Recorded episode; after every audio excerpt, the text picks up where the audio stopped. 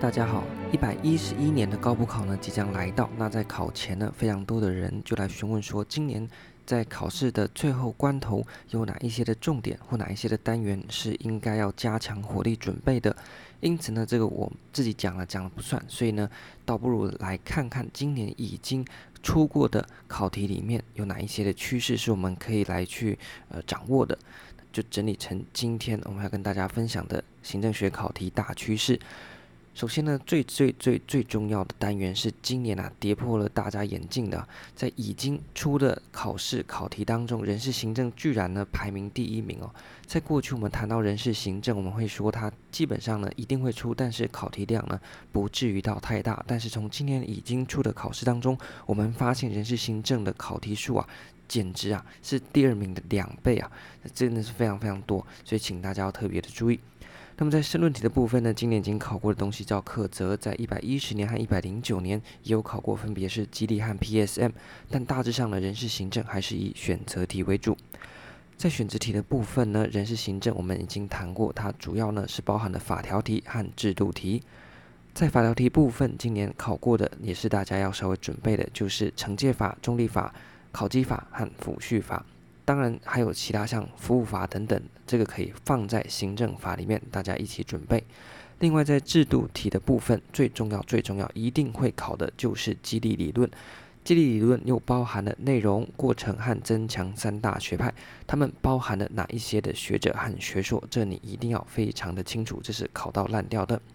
接着在选择题的部分，课则、腐败和伦理的东西呢，也是呃偶尔会考个一两题。那么接下来呢，就是大常客，也就是呃公机管理，还有在进入人才的时候是机关内生或者是机关外部，这个也都是你需要去注意的。那么最后呢，就是人事，他们要进行公机制度的执行，一定会进行考核，所以在人事评量的这个小单元也是稍微注意一下。另外呢，要提醒的是，今年啊已经出现过两次，这个在去年或之前的比较少见的，叫做员工协助方案。这个概念呢不难，所以大家在考前可以当做是时事补充一下，什么叫做员工协助方案？台湾的考最多人事行政，接下来我们要谈到，一般呢、我们会说，在过去扣掉今年不算，在选择题当中最常出的呢就是组织管理，但是在今年它只排名到第二名，第一名呢是人事行政。那么第二名的这个组织管理呢，它的题目数呢也是蛮多的哦，也尤其呢它算是申论题当中呢最常最常出的，所以如果你要抓申论题的话呢，去组织管理里面看呢机会会非常大。像今年的申论题已经出过两题，那分别考的是组织的并项和组织的激励，在去年呢有考到组织的变革和组织的沟通。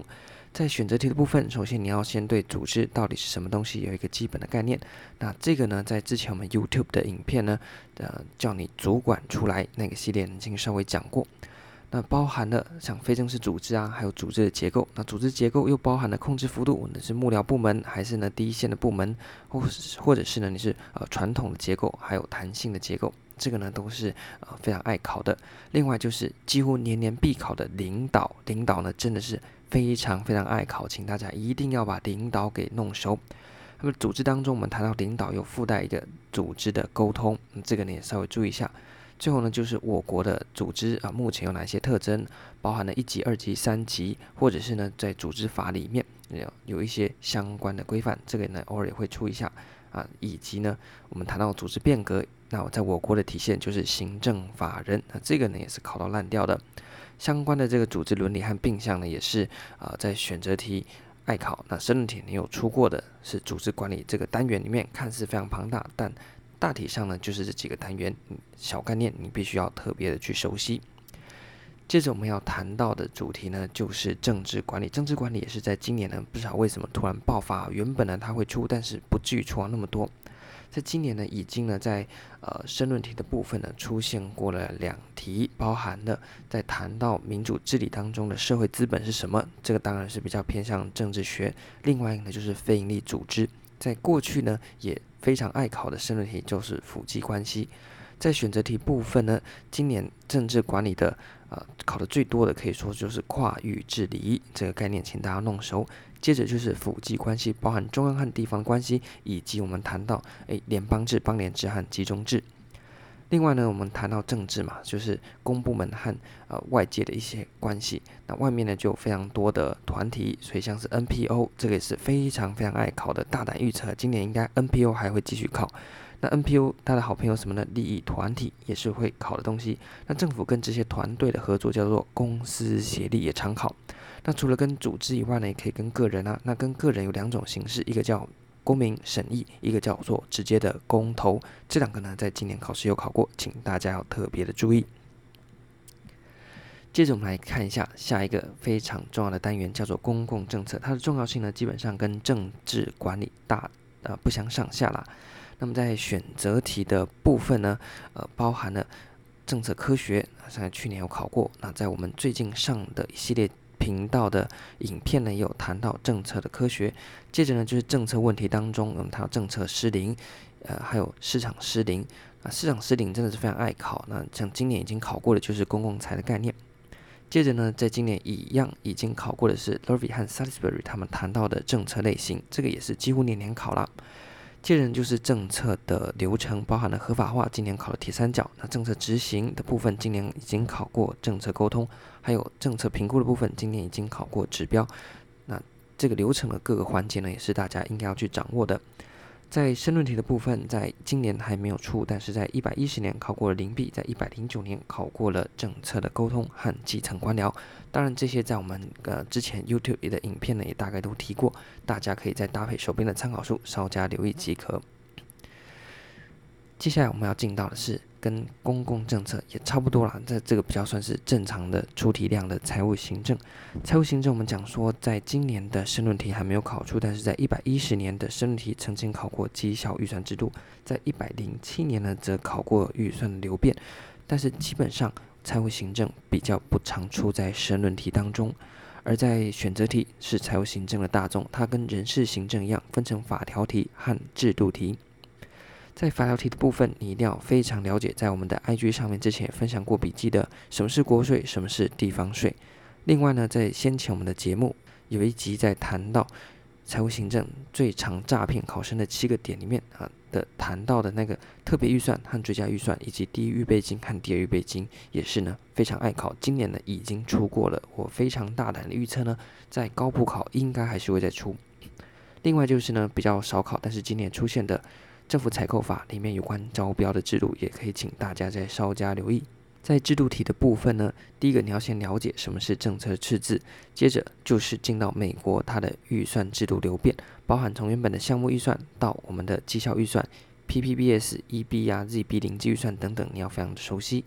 另外就是在我国的预算流程，包含了呃行政部门怎么提出总预算，呃合法化之后呢叫做总预算案等等的。另外就是基金的部分啊，特种基金今年已经考过了，所以请大家呢还是稍加留意啦。接着我们来看一下下一个呃今年考试的单元——当代理论，它只有三颗星，但是呢它是必考题，什么意思呢？也就是说它题目数不多，但是它一定会考。当代理论讲的就是一九六零年代以后出现的 NPA、NPN 和 NPS，在今年一一的高考呢，非常看好这个应该是必出的题目。那么今年已经出现的呢，是在申论题的部分的挖斗，他提到的行政国概念，今年被出成了申论题，所以在今年高普考，它会怎么样被转换？那这个呢，是大家拭目以待。但是呢，不管是申论题也好，选择题也好，NPA 底下的黑宝宣言以及公共性，或者是 NPN 底下的企业型政府或绩效政府，都是非常重要的概念，请大家呢一定要熟悉，这是必考题了。那么谈完当代呢，接着我们来谈一下在经典理论时期，也是呢非常重要的考题。虽然它只有两颗星，它的题目数不多，但是呢它是必考啦。那只是考哪一个学者的问题。像是在今年呢，呃，他就已经考了威尔森、巴纳德、霍桑实验、泰勒和马克斯韦伯，尤其是马克斯韦伯考了两次哦。所以这个地方学者很多，并不一定每个学者都会考，但是呢一定会考，所以请大家要多加留意。那有一个呢是。非常看好，但是目前还没出现。今年考不考呢？就可能出现的，就是 Simon，请大家也稍加留意。那么接着呢，是跌破大家眼镜的公共管理哦。一般认为公共管理呢，大家都啊、呃、觉得非常重要，但是在今年呢考题的呃趋势上面来看呢，它反而没有那么多。那在公共管理呢，其实今年啊、来看的话呢，只有选择题的部分出过了 SWOT，还有平衡计分卡以及危机管理。嗯，大致上呢都不太难啊。嗯，如果你搭配我们 Podcast 上面的节目啦，稍微听一听，在行政学里面的公共管理，你就能够去把它做非常好的掌握了。那最重要的还是要提一下，就是绩效管理和危机管理这两个概念。最后呢，我们还是要稍微点一下的一个东西，叫做行政概述，这是在行政学课本的第一页啊。